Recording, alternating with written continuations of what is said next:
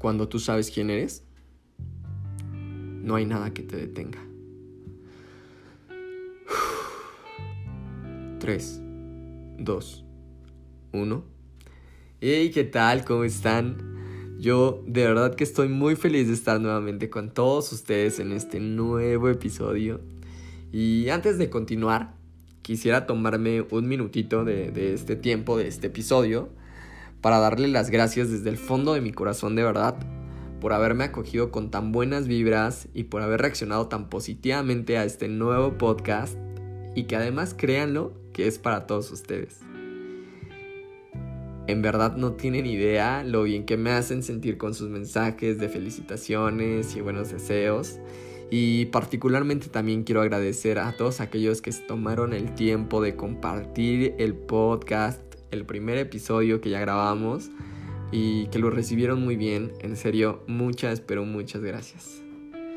Y bueno, es así que entramos al tema de este segundo episodio, porque al final todos sus mensajes me han dejado en claro el saber por qué hago lo que hago.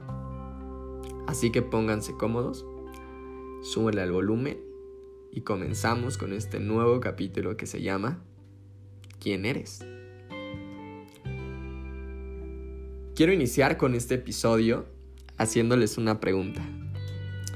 Y que por favor se contesten con toda honestidad. Quiero que se cuestionen si ustedes saben quiénes son. Es decir, si yo te pregunto a ti que me estás escuchando quién eres, ¿sabrías la respuesta o eres de esos cientos y miles de personas que no saben quiénes son? Y que por ende no saben hacia dónde van y cuál es su porqué.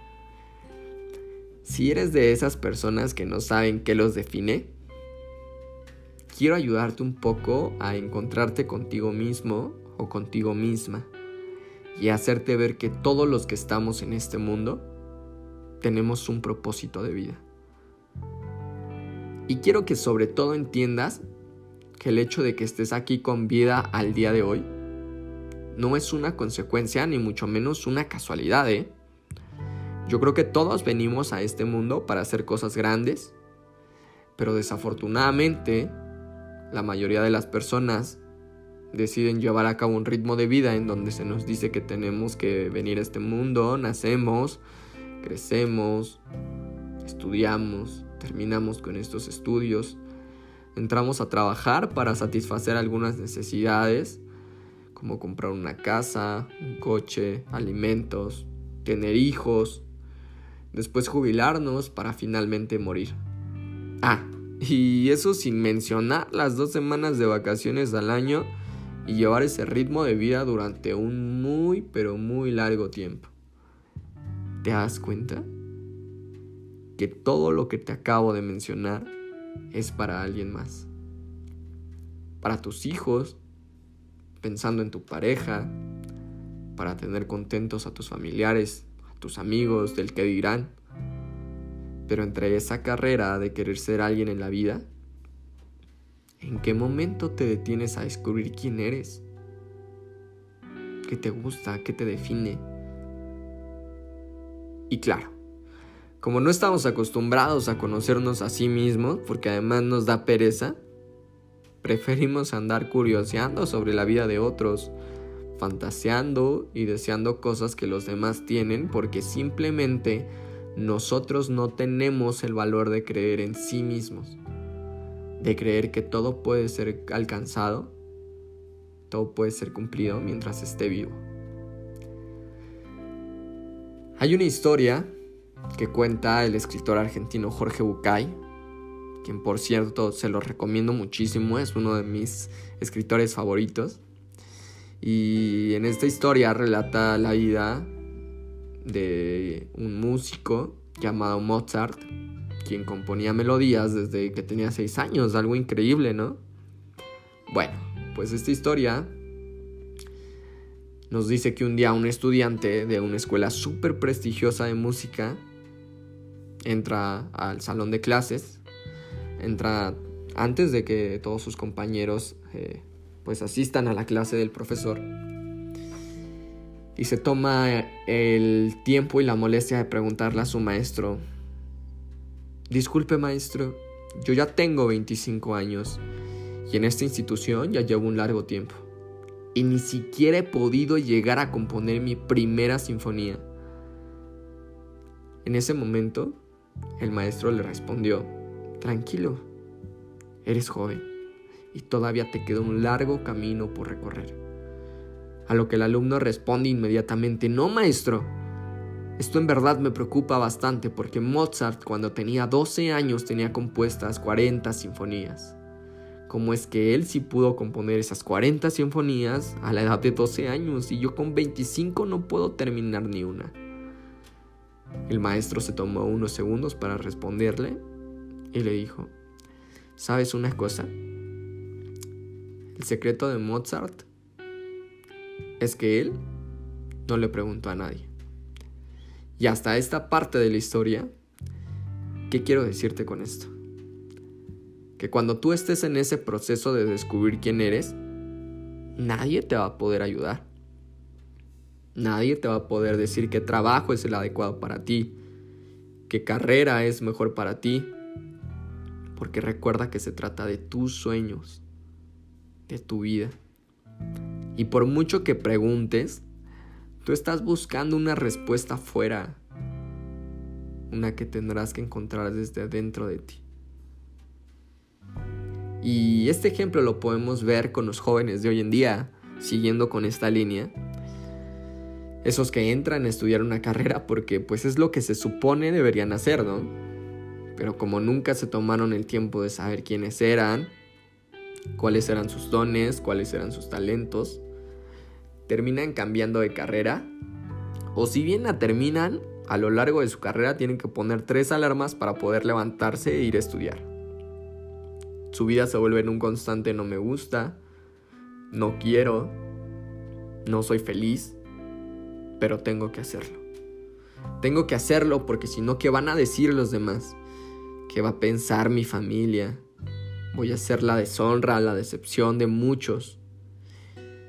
Y si nos seguimos así, de ser joven, pasa a ser un adulto, un adulto que vive infeliz, que sobrevive y que termina muriendo con una, una gran lista de cosas por hacer, perdón, pero que nunca se atrevió a pagar el precio de sus sueños, porque nunca se atrevió a conocerse a sí mismo y confiar de lo que era capaz. Antes de terminar este episodio, quiero darte algunos consejos para descubrir quién eres. Y el primer consejo es empezar a hacer una introspección y reflexionar acerca de qué te define, qué define tu vida, qué te gusta, qué no te gusta, cuáles son tus virtudes, cuáles son tus defectos. Y aquí nos lleva a un segundo consejo o a un segundo punto que es el describirte con total seguridad, diciendo algo como yo soy ordenado, yo soy disciplinada, yo soy impuntual, yo soy un poco arrogante, yo soy distraído. Y así con cada virtud y cada defecto que tú tengas. Si crees que se te van a olvidar, te recomiendo que te tomes 5 minutitos para hacer este ejercicio en donde estés, en tu oficina, en tu casa, y puedas anotar estas virtudes y defectos para que no se te olviden y puedas conocerte mejor a ti. Y si crees que te va a costar trabajo este ejercicio, podrías preguntarle a los demás cómo te ven, los que te rodean, tus familiares que conviven contigo día con día, cómo te describirían. Y solo después, pregúntate quiénes son los demás. ¿Quién es tu familia? ¿Quiénes son tus hijos? Si tienes quiénes son tus amistades. Porque recuerda también que repetimos acciones de quienes nos rodean. Y hasta este momento es cuando tendrás que empezar a desechar lo malo y seguir puliendo lo bueno que hay en ti. Pero recuerda, un paso a la vez.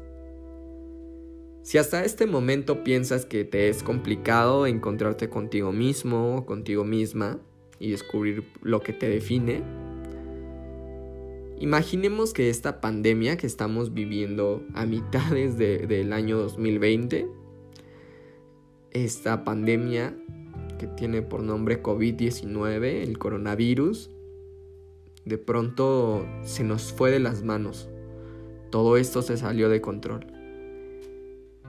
Imagina que más del 70% de la población mundial ha desaparecido. Ya no está. Han muerto. Entre ellos amigos, conocidos y familiares. Pero tú, tú eres de los únicos sobrevivientes. Si esto sucediera, ¿qué tienes tú por ofrecerle al mundo? Dejé que pasaran estos segundos para que pensaras qué tienes desde tu interior para ofrecerle a los demás. Y estoy seguro que en el momento en el que encuentres esa respuesta, la felicidad llegará de pronto a tu vida, pero sobre todo también la paz. Porque cuando tú sabes quién eres, no hay barrera, ni muro, ni nada que te detenga. No hay nada que te impida hacer lo que haces, porque solo tú sabes la respuesta. Y nadie mejor que tú puede sentir esa felicidad que te recorre todo tu interior. Espero que te haya gustado esta plática que con mucho cariño hago para todos ustedes. Ya saben que todos los viernes estaremos subiendo un nuevo episodio, así que nos vemos la próxima semana. Mi nombre es Giovanni Condés. Te invito a que me sigas en mis redes sociales. Me puedes encontrar como arroba Condés Giovanni en las múltiples redes, Facebook, Twitter, Instagram. Y me encantaría que compartieras alguna frase que te haya gustado de este episodio y me etiquetes. De verdad, sería muy bonito poderlos leer y platicar. Así que nada, cuídate mucho. Te mando un fuerte, fuerte, fuerte abrazo. Y por favor, nunca, pero nunca dejes de soñar. Bye.